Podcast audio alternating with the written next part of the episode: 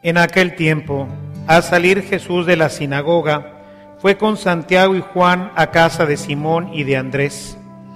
La suegra de Simón estaba en cama con fiebre y enseguida le avisaron a Jesús. Él se le acercó y tomándola de la mano la levantó. En ese momento se le quitó la fiebre y se puso a servirles.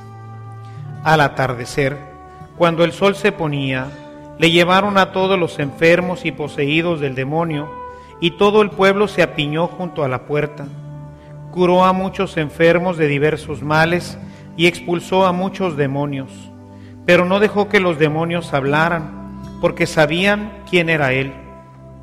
De madrugada, cuando todavía estaba muy oscuro, Jesús se levantó, salió y se fue a un lugar solitario donde se puso a orar. Simón y sus compañeros lo fueron a buscar y al encontrarlo le dijeron, todos te andan buscando. Él les dijo, vamos a los pueblos cercanos para predicar también allá el Evangelio, pues para eso he venido. Y recorrió toda Galilea, predicando en las sinagogas y expulsando a los demonios.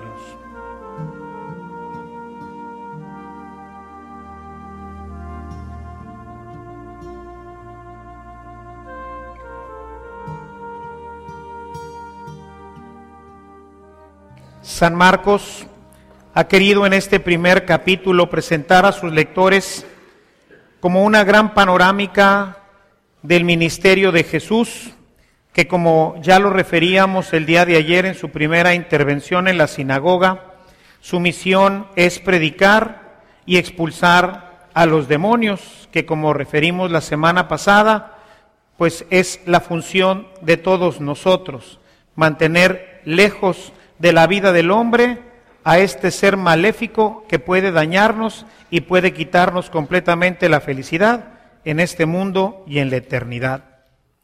Hoy centra su atención sobre el tema del sufrimiento, que es parte de la vida humana. A veces pensamos que el sufrimiento es algo que Dios quiere.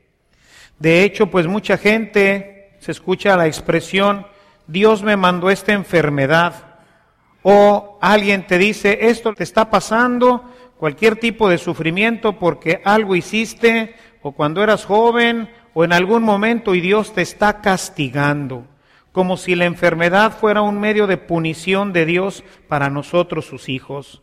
Y no hay nada más equivocado que estas concepciones, que estas expresiones que no revelan absolutamente para nada la esencia de Dios, que es amor.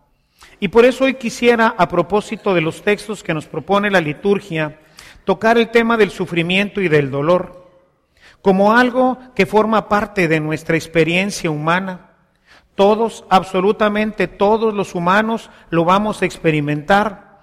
El mismo Jesús, aun siendo Dios, participando de la naturaleza humana, participó también del sufrimiento y del dolor, tanto del dolor físico como del dolor interno, del dolor moral, porque esto forma parte de un deterioro que va teniendo nuestra vida.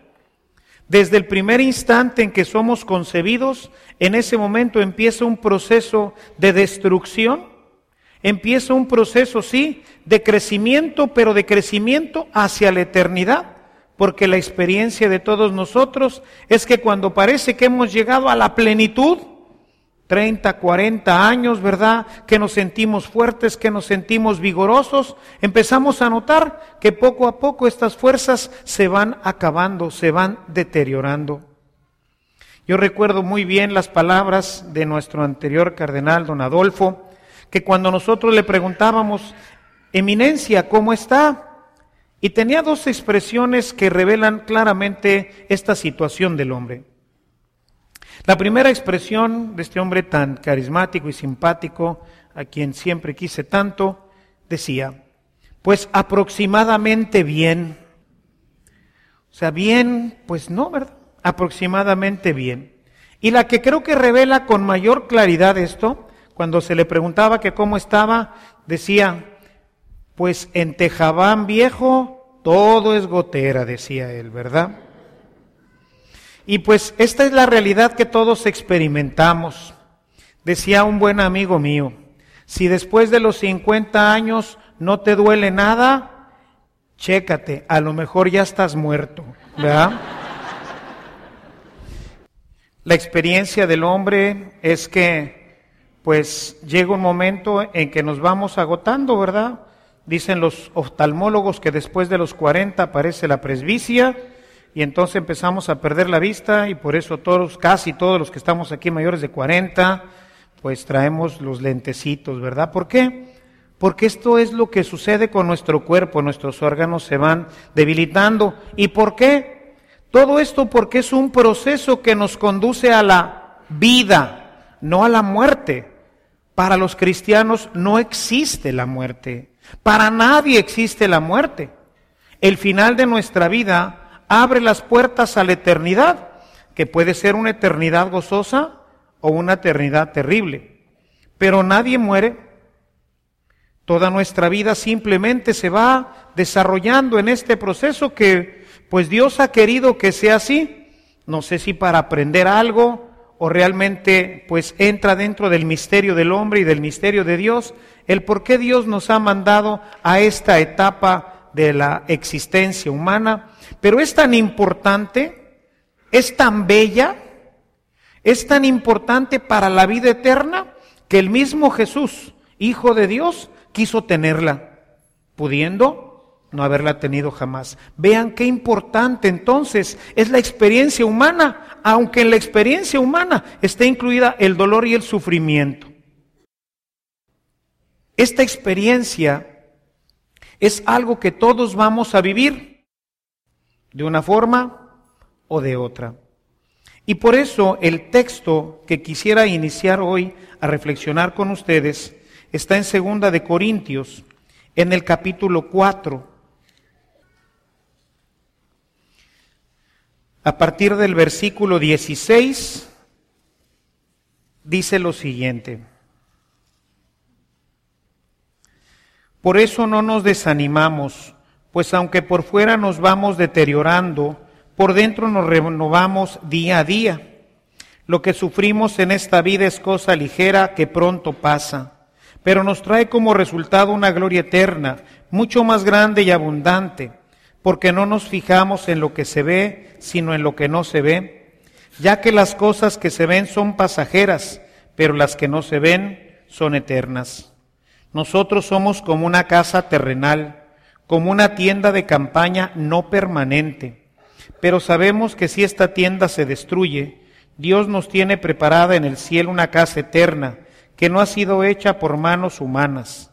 Por eso suspiramos mientras vivimos en esta casa actual, pues quisiéramos mudarnos ya a nuestra casa celestial. Así, aunque somos despojados de este vestido, no quedaremos desnudos. De manera que la experiencia del hombre es este tránsito hacia la eternidad. Y esto incluye no solamente toda esta situación de la enfermedad, que quizás nos denota de una forma pues un poquito más gráfica y que la que todos vamos a vivir, sino que incluye todo el sufrimiento humano. Sufrimos a veces no por la enfermedad. Pensemos en un padre de familia que tiene tres o cuatro meses o más sin conseguir trabajo. El sufrimiento que le causa el no poder ser activo y no poder llevar de comer a su casa. El ver que la necesidad y la pobreza van llegando Pensemos hoy en todo este tema que flagela terriblemente a nuestra sociedad, el tema de la inseguridad. Muchos de nosotros tenemos ya la experiencia cercana de algún amigo, de algún familiar que ha sido secuestrado. Imagínense la angustia tanto del que está secuestrado como de la familia en donde pasa un día, dos, tres, una semana o más tiempo y no hay noticias cuánto sufrimiento, cuánta angustia en esto. O las personas que han, pues de forma cercana, vivido el asesinato de uno de sus familiares, o porque se vieron involucrados en un tiroteo, o porque esta delincuencia, pues ha causado tantos estragos, tanto dolor en nuestras familias. No estamos exentos nadie del dolor. ¿Y qué hacer en estos momentos, hermanos? Jesús no vino a sanarnos ni a quitar el dolor. Porque imagínense si retomamos el tema de la enfermedad, que el ministerio de Jesús no fuera como lo vimos la semana pasada y esta semana, expulsar al demonio y predicar. Eso querría decir que si Él quiso que nosotros, sus seguidores, también siguiéramos su ministerio, pues entonces nuestro ministerio sería el de sanar a los enfermos. Porque me llamarían o nos llamarían para que oráramos por el enfermo para que sanara. Y bueno, pues como es parte del ministerio y es a lo que vino Jesús, pues entonces se sana. Y luego se vuelve a enfermar. Y luego se sana. Y luego se vuelve a enfermar. ¿Cuántas veces? Qué terrible sería, hermanos. Qué terrible sería vivir en esta oscilación de dolor, gozo, dolor, gozo, por siempre, porque nunca te vas a morir. Porque a la hora que te estuvieras muriendo, inmediatamente tus familiares, egoístamente, que quieren tenerte junto así, Dirían, padre, venga, venga, impóngale las manos para que sane. Oye, pero ya tiene 220 años, no importa. Todavía lo queremos tener aquí entre nosotros. ¿Cuánto tiempo, hermanos? El ministerio de Jesús no fue sanar.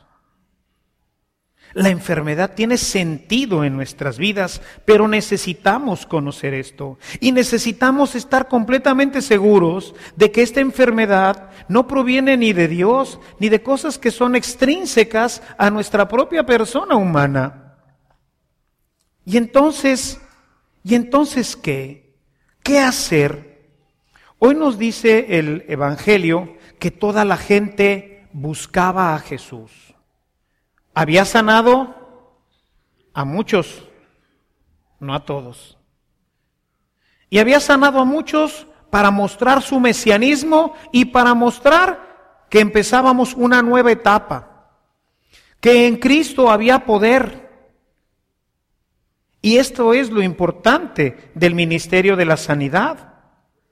No simplemente regresarles la salud para que luego al ratito pues se vuelva a enfermar ese no es el ministerio de Jesús. Incluso cuando resucita a las personas, ese no es su ministerio. Con ello prueba su mesianismo.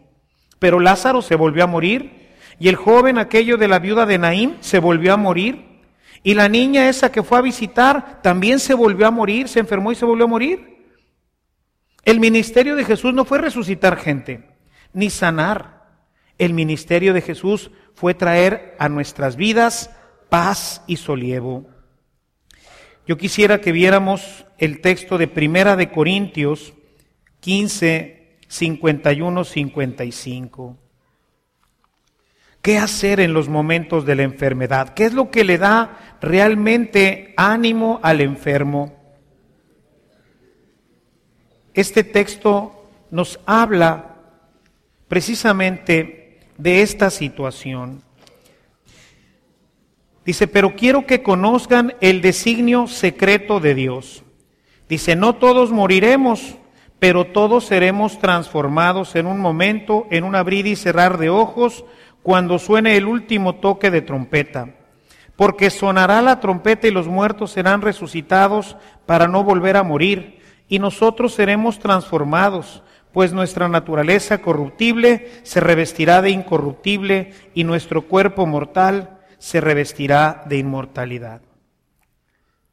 Cuando alguien esté enfermo, tiene que ver hacia la eternidad y tiene que recordar que nuestra vida no concluye aquí, que no estamos hechos para vivir en este mundo lleno de sufrimiento y lleno de dolor.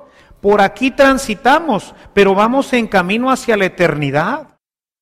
Y cuando tú te enfermas, cuando tú estás pasando una situación terrible en tu vida, tienes que ver hacia el futuro. El texto que hoy oíamos de Job nos habla de la experiencia del dolor en la noche. Cuando nosotros estamos enfermos, comenta hoy Job, la noche se alarga y nos revolvemos en medio de nuestros dolores. Muchos quizás lo hemos vivido y estamos esperando el día de mañana cuando vuelva a salir el sol para que nos den otra medicina y siempre está nuestra vista puesta en el mañana. Cuando el enfermo pierde la esperanza del mañana, entonces su corazón se llena de angustia y de terror, como seguirá platicando en los siguientes versículos el buen Job. Decía el padre Carlos de Foucault, esta vida es como una mala noche pasada en un hotel. Así. Pero al día siguiente resplandece nuevamente el sol. Creo que en alguna ocasión les he comentado sobre esta experiencia que yo creo que todos hemos vivido. Yo cuando era más joven padecía mucho de migraña. Es algo que en mi familia, en general mis hermanos, padecemos. A mí, gracias a Dios, desde hace muchos años se ha retirado completamente, pero me daba con cierta frecuencia y yo me recuerdo, siempre traía mis pastillitas, porque no sabía cuándo podía ocurrirme, entonces siempre, y desde entonces cargo un pastillero, ¿verdad? Porque alguien le puede dar. Y yo me acuerdo una noche estando en la Ciudad de México, estaba yo de trabajo, y empezó la migraña como a las 10, 11 de la noche, y cuando no se detiene a tiempo, quien ha padecido esta enfermedad sabe que es, que es terrible, ¿verdad? Y yo me acuerdo haberme pasado toda la noche en vela con un dolor terrible, ¿verdad? Con un dolor terrible y esperaba que se hiciera de día para poder inmediatamente ir a la farmacia a comprar el medicamento. La esperanza. Y me dolía terriblemente, decía, a qué horas es de día y la noche se alargaba y pasaban las horas y pasaban despacito y decía, apenas son las tres, apenas son las cuatro de la mañana, todavía faltan cuatro o cinco horas para que abran la farmacia. Pero mi vista estaba puesta en que a las nueve de la mañana yo iba a salir corriendo de ese hotel a buscar una farmacia y a decirle, deme esta medicina para poderme quitar este dolor. Y sabía que todavía me iba a durar otros tres o cuatro horas, pero es la salida.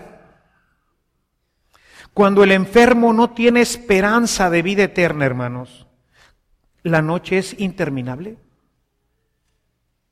Cuando yo no veo un final de esto, un final gozoso, y hoy tenemos que decirle a los hermanos, por ejemplo, a esos hermanos que están con cáncer, a las familias que tienen un enfermo en situación terminal, a las personas que tienen tiempo sin conseguir trabajo, a las personas que han sido secuestradas, que tienen familiares secuestrados. Tenemos que ayudarlos a ver hacia el futuro, ver hacia la eternidad, porque más que dure este tiempo, pues es un tiempo finito, se termina, gracias a Dios. Por más que pueda durar, se va a acabar. Y al final, la vida eterna. En ese sentido, el texto de Romanos que ya conocemos bien, vale la pena revisarlo y si no lo tienes subrayado, subraya en tu Biblia Romanos 8, 18. Todo esto que les estoy diciendo, ojalá y estén tomando nota y apuntando, porque esto es un mensaje no solamente para ustedes, sino esto es un mensaje para los hermanos que ahorita pueden estar viviendo y sufriendo en una situación de este tipo. Considero que los sufrimientos del tiempo presente no son nada si los comparamos con la gloria que habremos de ver después. Entonces, ¿qué es lo que hace la diferencia? El que yo lo comparo y digo, estoy sufriendo bastante, pero mañana no.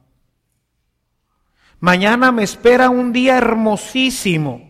Mañana voy a ver a Dios. Mañana me voy a reencontrar con la paz en el corazón. Esta noche tiene un término, siete de la mañana, nueve de la mañana y se abren las farmacias y mi jaqueca y mi migraña se van a acabar. Tiene un tiempo, no es indefinido. No es que tengo esta enfermedad y voy a vivir con ella siempre, ¿no? Y aunque fuera que fuera a vivir así, bueno, después de los 70 años, que no creo que una persona con migraña 10 años sobreviva, ¿verdad?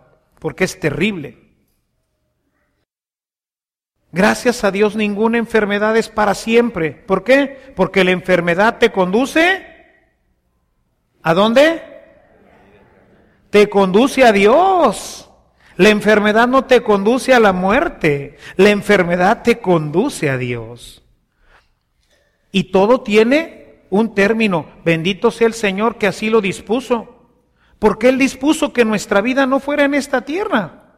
Él dispuso que nuestra vida pasara por esta tierra, pero que nuestra vida estuviera con Él eternamente. En donde, como ya reflexionamos recientemente en Apocalipsis, en el capítulo 21, los versículos del 3 al 4 nos refieren como en el cielo, ahí ya no hay llanto, ahí ya no hay tristeza, ahí ya no hay dolor y ahí ya no hay muerte. Y esta es la vida tuya y mía, de tus enfermos, de nuestros enfermos. Pero necesitamos saber esto y necesitamos en el momento de la enfermedad, en el momento del dolor, en el momento del sufrimiento, Necesitamos saber que Dios está con nosotros, que no es una obra de Dios la que estamos viviendo y nos tiene Él crucificados, no hombre por caridad. Hay dos salmos que a mí en lo particular, en los momentos de mucha angustia, continuamente recuerdo. Marquen el Salmo 3. No lo voy a leer en obvio de tiempo, pero les pido que lo lean en su casa porque les puede ser de mucha necesidad en el momento del dolor, en el momento del sufrimiento. Quisiera, en vez de leer todo el Salmo 3, que es cortito, pero quisiera leer solamente unos versículos del Salmo 18. Hay muchos salmos en esta línea porque el dolor y el sufrimiento es algo que acompaña a la humanidad. Es algo que acompaña al pueblo de Dios y entonces el salmista en muchísimas ocasiones recurre a Dios en sus momentos de angustia, en sus momentos de soledad, en sus momentos de necesidad. Y lejos de pensar que Dios no nos escucha, vean lo que dice el verso 4 de este Salmo 18.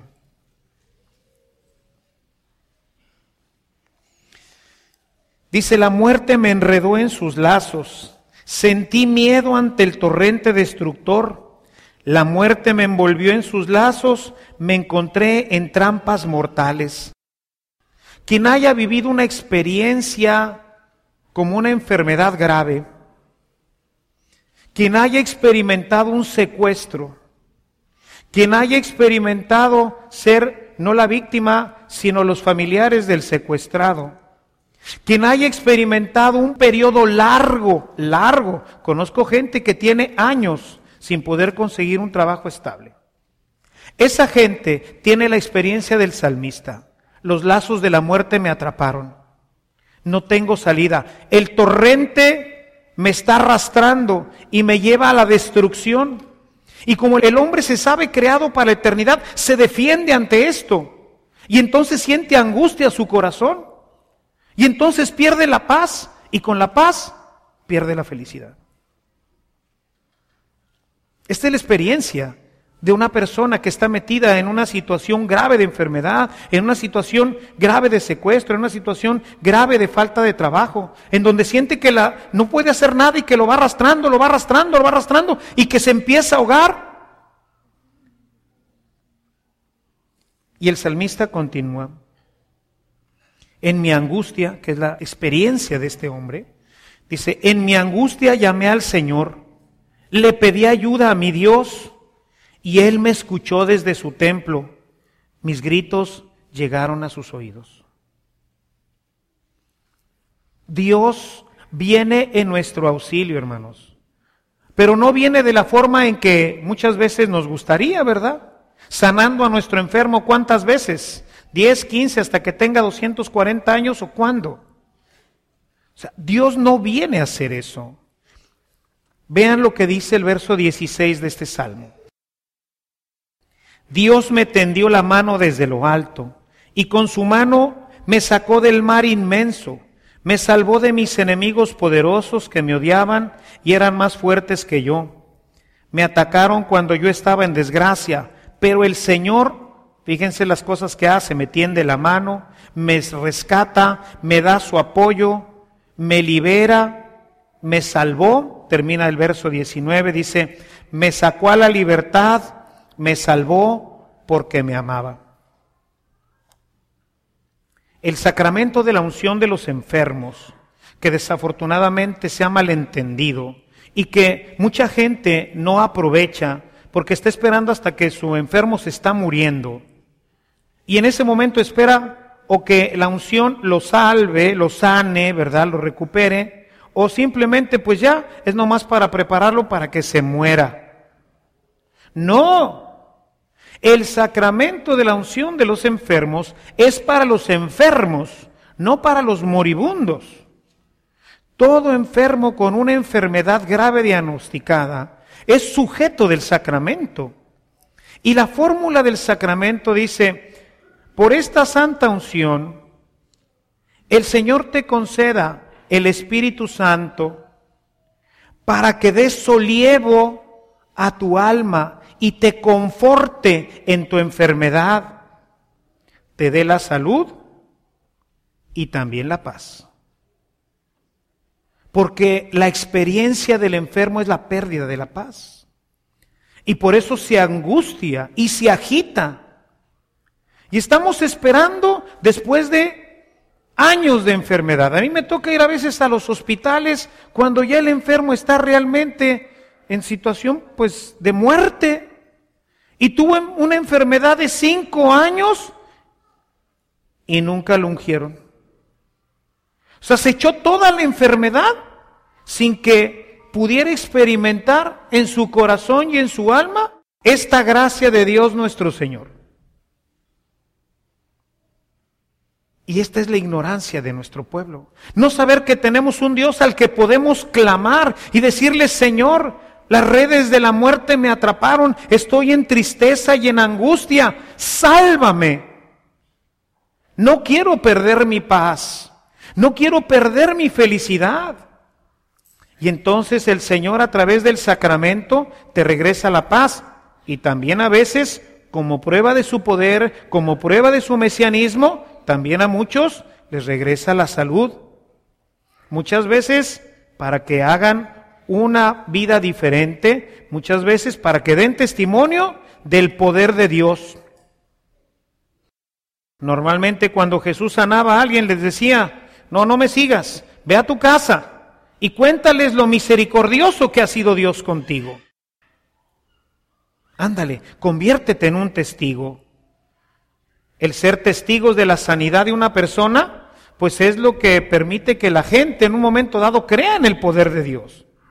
Pero realmente el sacramento, su poder más importante es traerte paz y solievo al corazón, sosegarlo y saber que Dios está contigo. Hermanos, Dios no nos ha abandonado. Dios en el momento de la enfermedad te acompaña, te sostiene, va junto contigo, ¿sabes hasta dónde? Hasta su casa para que no desfallezcas, para que no te entristezcas, para que sepas que hay alguien que va caminando contigo. En el libro de la cabaña que les he platicado en algunas ocasiones, en ese diálogo que tiene Dios con el personaje principal, cuando el papá le pide a Dios que le diga cómo fue la muerte de su hija, lo único que le dice fue una mujer muy valiente, ella durante todo el tiempo sabía que yo estaba con ella y ahí estuve con ella hasta el final, le dice Dios. En una muerte violenta, hecha en esta novela, ¿verdad? Por un asesino. ¿Podía Dios haber evitado la muerte de esa niña? Hombre, claro que sí, por supuesto que lo podía haber evitado. Pero nuestra vida no está destinada para esto. Y luego cuando en el libro, pues Dios le hace ver a su hija en el paraíso, gozando No, pues dice, ya entiendo, ¿verdad? Ya entiendo que nuestra vida no es para esto. Y por eso Dios en los momentos de los accidentes, en los momentos de los asesinatos, en los momentos más difíciles de nuestra vida, ahí está con nosotros. Me tendió la mano, me ayudó, me sostuvo el Señor, porque se ha quedado para acompañarnos hasta el final. Por eso Jesús decía, Mateo 11, 28, vengan a mí los que están cansados y agobiados, que yo los sanaré. ¿Dice así? ¿Qué dice? Yo les daré descanso, yo los haré descansar.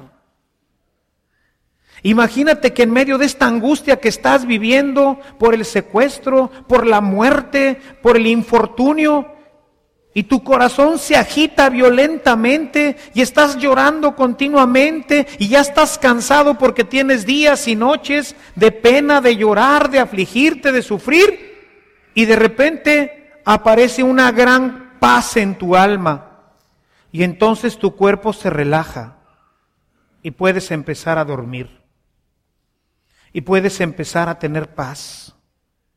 Y tu vida adquiere de nuevo la serenidad que tenía antes del infortunio. Vengan a mí. Por eso la gente que hoy escuchamos en el texto de Marcos, después de que sanó a todos sus enfermos, y no a todos, dice, a muchos, pues la gente lo seguía buscando, quería estar junto a él, aún los que no había sanado vengan a mí, porque el Señor lo que tiene para ti es paz en tu corazón. Recuerden lo que dice en Juan en el capítulo 10. Verso 10, he venido para que tengas vida y la tengas en abundancia. Y esta vida en abundancia incluye los momentos difíciles de tu vida, la enfermedad, el infortunio, la pobreza, la muerte de nuestros familiares y amigos. El hombre no debe de perder su felicidad, no debe de perder la paz. La pierde porque no se acerca al Señor, porque no clama a Él y le dice, Señor, ayúdame, ayúdame en este momento. Regrésame la paz, regrésame la serenidad, ayúdame a dormir y a confiar, a saber que este familiar que está sufriendo, este familiar que fue secuestrado está siendo acompañado por tu amor y tu misericordia y que tú estás poniendo paz en su corazón, como espero que también la pongas en el mío, y confío en tu amor y en tu misericordia. Y si nunca más lo vuelvo a ver, bendito sea Señor, porque sé que al final de su vida te va a ver a ti. Y mientras yo lo vuelvo a ver, pon paz en mi corazón. Hazme comprender, Señor, esta verdad. Vengo a ti porque estoy cansado. Estoy cansado de luchar, estoy cansado de pedir, estoy cansado de angustiarme y no he conseguido absolutamente nada. Vengo a ti, Señor, para descansar. E inmediatamente el hombre que lo hace con todo su corazón, en ese momento siente cómo todos sus músculos se destensionan y una gran paz y una gran certeza de la presencia de Dios invade sus corazones. Vengan a mí. ¿Quiénes? Todos los que sufrimos. Si no hemos sufrido ahorita, sufriremos más adelante. Por eso esto es bien importante lo que estoy diciendo hoy porque forma parte de la experiencia de la vida de todos nosotros. Nadie estará exento de entregar a su padre, a su madre, a su hermano, a su hijo. Nadie. Todos viviremos esta experiencia sumamente dolorosa. Y otros, experiencias quizás todavía más tremendas como las que hoy pueden estar a la vuelta de nuestra esquina con una situación que sea provocada por la delincuencia. Pero Dios ahí está. Dios está en esa esquina, Dios está en ese accidente, Dios está en esa enfermedad, Dios está conmigo y está para que en el momento en que yo le grite como el salmista, Señor, las redes me envolvían y siento que el torrente me arrastra, sálvame. Y en ese momento el Señor te tiende la mano y la paz y la luz regresan a tu corazón. Eso es lo que hace Dios, hermanos. Esa es la maravilla de nuestro Dios. Por eso dice San Pablo en su carta a los filipenses, en el capítulo 4, en el verso 13, todo lo puedo en Cristo que me conforta, no que me sana, no que me da lo que estoy necesitando, no que me da trabajo, no que hace lo que yo quiero, no que libera a mi familiar, sino que me conforta, porque viene y como si fuera un bálsamo, acaricia mi corazón y nuevamente mi vida recobra la paz, recobra la esperanza, recobra la vida. Todo lo puedo entonces porque tengo un Dios que no se fue a su cielo y dijo, ay, ¿te ves? No, se quedó a acompañarnos, especialmente en los momentos de mayor soledad, de mayor tristeza, de mayor angustia. Yo estaré con ustedes, decía Jesús, hasta el final del tiempo. Y cuando más lo necesitamos es cuando nuestro corazón se agita, cuando se agobia ante situaciones que tú no puedes cambiar. Tú no puedes cambiar el curso de una enfermedad, tú no puedes cambiar el curso de nada. Entonces tienes que ponerte completamente en las manos del Señor y decir, sí Señor, está en tus manos esta situación. Está en tus manos mi vida, está en tus manos la vida de mi familiar. Señor, me rindo ante ti e inmediatamente el Señor viene a darte paz y alegría. Todo lo puedo en Cristo, en Cristo que me conforta, que me da fuerza para la batalla. Ya no voy a poder seguir. ¿Cuántas eh, gentes que acompañan a los enfermos dicen, no puedo más? Recientemente una persona venía a mi oficina precisamente a decir, Padre, ya no puedo, no puedo con mi mamá porque tiene varios años de una enfermedad en la que la tengo que cambiar, la tengo que vestir, la tengo que alimentar, prácticamente tengo que hacerle todo. Estoy cansada, me duelen mis huesos, ya me duele todo, no tengo vida personal, ya no puedo, quisiera morirme. Y le saqué esta cita. Todo lo puedes en Cristo. Él viene a confortarte, a ayudarte, a darte fuerza. Y le leí el Salmo 3. Clama al Señor. Clama desde lo más profundo de tu corazón y dile, Señor, ya no puedo. Y el Señor no está jugando. Es palabra de Dios. Es palabra de Dios. De por medio está su compromiso con nosotros. No importa cuál sea la situación difícil por la que podamos estar pasando, ahí está Dios. Ahí está Dios. En ese accidente, en esa balacera, en esa enfermedad, en esos largos meses sin trabajo, ahí está Dios. Todo lo puedo en Cristo que me conforta. Pero más aún, hermanos, no solamente tenemos a un Dios que nos conforta, que nos ayuda, sino que nos ha invitado a través del apóstol San Pablo a hacer algo maravilloso, tremendo, a salvar gente. Tu enfermedad, tu angustia, tu dolor, salva gente. Dice San Pablo en su carta a los Colosenses, capítulo 1, verso 24. Uno, mis sufrimientos a los sufrimientos de la pasión de Cristo.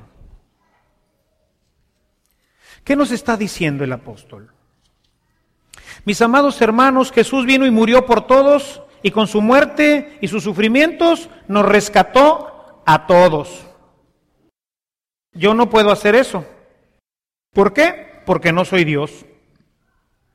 Pero puedo rescatar a un hermano. Señor, esta enfermedad que estoy viviendo, tan dolorosa, tan tremenda, te lo ofrezco por mi hermano Luis. Por ese hermano que no va ni a misa, que no se confiesa, que no comulga, que lleva una vida completamente desordenada. Señor, tengo un gran pendiente de que mi hermano se condene y nunca lo pueda volver a ver en el cielo. Por mi papá, por mi mamá, por mi amigo, mi esposo, mi esposa. ¿Cuántos esposos tiran pa'l monte, verdad? Y uno se da cuenta de que están arriesgando gravemente su vida y su salvación. Y uno puede en los momentos de angustia, de dificultad, decirle, Señor, todo este sufrimiento lo uno al tuyo para que se salve. Y le dices el nombre, ¿verdad? Y si tú verdaderamente crees esto, si tú verdaderamente crees que con tu sufrimiento esa persona que está poniendo en grave riesgo su vida eterna se va a salvar, tú le dirías, Señor, dame más dolor, pero asegúrame que se va a salvar.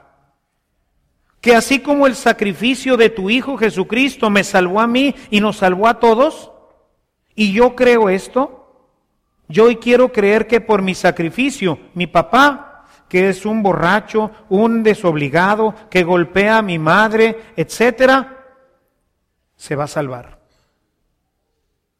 Y te conviertes entonces en un sacrificio, en una oblación a Dios, a través de la cual tu familiar se va al cielo. Y ahí es en donde viene la eternidad, hermanos. Ahí es en donde es lo importante. Cuánta gracia de Dios que nos ha permitido ser colaboradores de causas bien específicas. Y esto lo he visto en mucha gente, como gente que se ofrenda al Señor, que ofrenda su dolor por alguna obra en particular, especialmente la salvación de un familiar en bien poco tiempo empieza a haber cambios increíbles en la persona sin saber cómo. Me uno al dolor redentor de Cristo.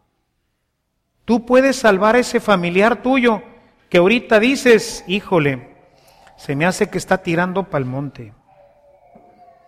Todas tus enfermedades, todos tus dolores, hasta el dolor de cabeza, hasta las migrañas, todo lo puedes ofrecer por ese familiar, Señor, yo te ofrezco esto. Y conozco gente que dice, no me voy a tomar nada, sobre todo en cosas que no, se dice, bueno, pues la migraña se va a pasar dos, tres días, ¿verdad? No más que esos dos, tres días, en una ocasión me pasó a mí estando en un campamento en Francia, ya se me había retirado la migraña. Creo que ni los médicos saben bien por qué viene este asunto.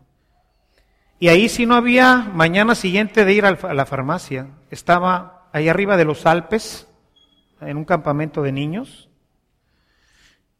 Y me llegó la migraña un día. Híjole. Y pues ya la conozco de uno sus síntomas, ¿verdad? Y ya sabe más o menos cuánto va a durar sin medicina. De tres a cuatro días. Qué terrible. Pero qué hermoso que en ese momento le digas, Señor, órale, va, No puedo tomar nada. Van a ser cuatro días de pesadilla, porque en las noches, la migraña en las noches es terrible. Como ahorita les decía, dice uno, ¿a qué hora se quita esto? Necesito dormir, necesito descansar. Al día siguiente estás muerto porque medio dormiste, te andas medio durmiendo, pero el dolor no se te quita para nada, ¿verdad? Señor, por mi tío, Señor, por mi cuñado, Señor, por mi hermano. Sálvalo, Señor. Me uno en este momento a los terribles dolores de tu cruz. Sálvalo. Hermanos, el Señor escucha. El Señor escucha.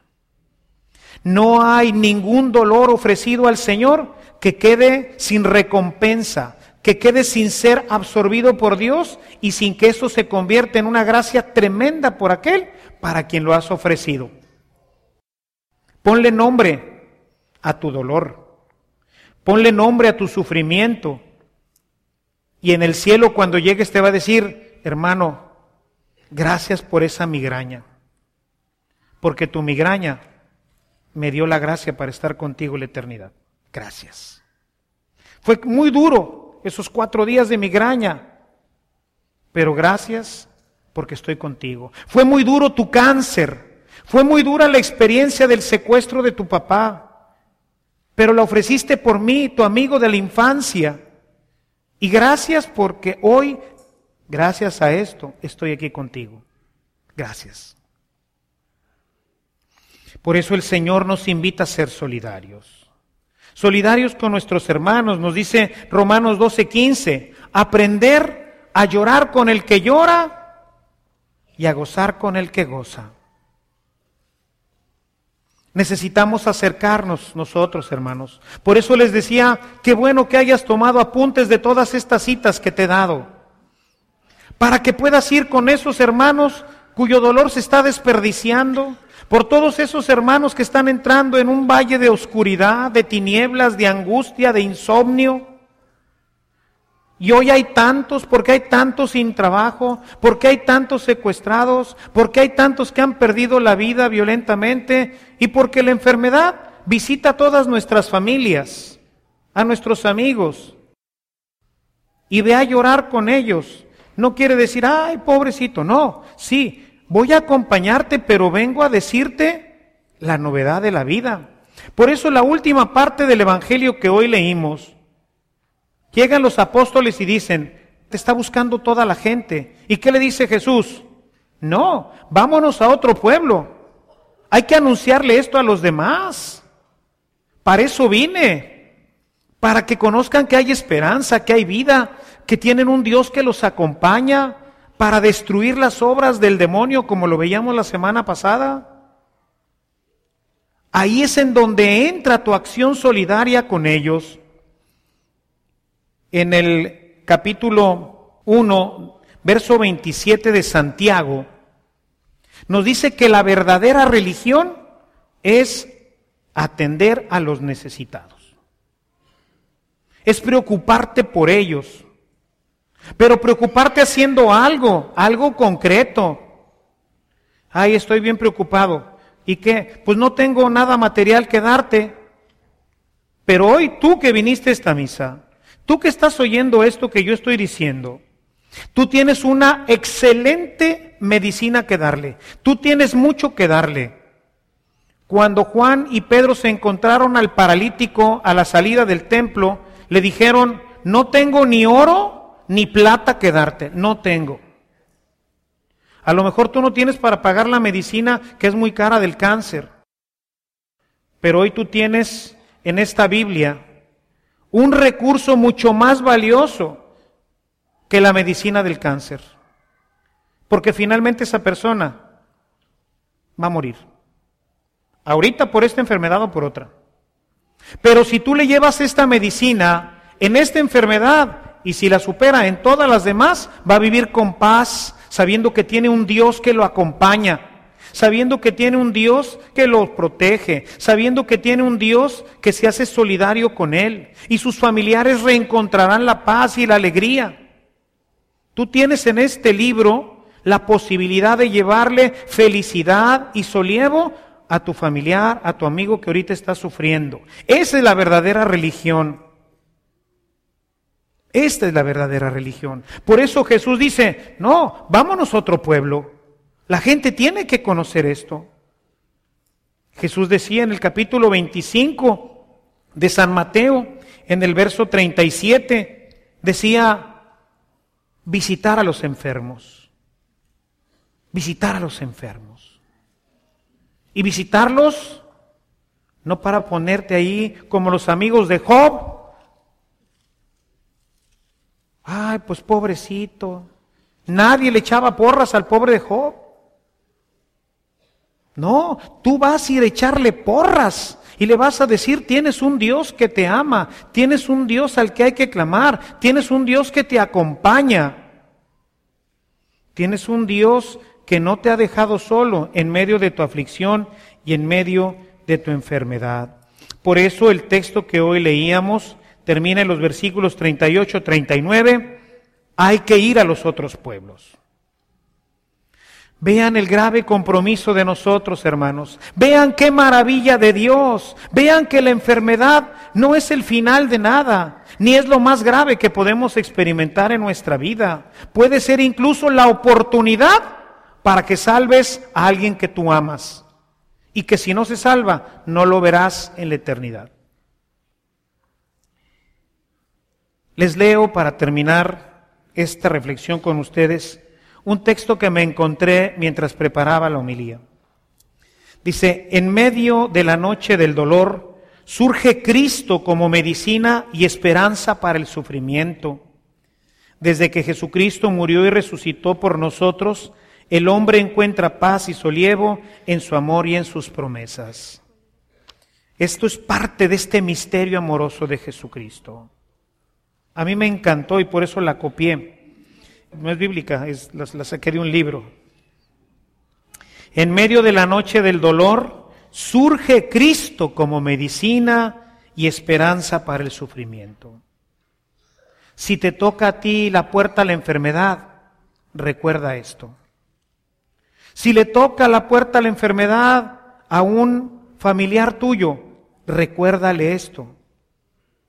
Nosotros tenemos esta misión recordar a los demás que tenemos un Dios que nos acompaña en medio de las dificultades de este mundo. Y cuando toque a ti el momento de sufrir, recuérdalo también. Recuerda que tu vida no termina en este mundo, que la enfermedad te llevará presurosa a los brazos del amado Dios y que mientras vas por el camino, tu sufrimiento tiene mucho sentido porque puede ser el precio del rescate de alguno de tus amigos o de alguno de tus hermanos. Aprendamos a amar la enfermedad y no a tenerla como enemiga nuestra. Tener al dolor como compañero de camino para que en el momento que nos alcance podamos caminar con Él, sabiendo que junto a nosotros también camina el amor y la misericordia de Dios. Alabado sea Jesucristo.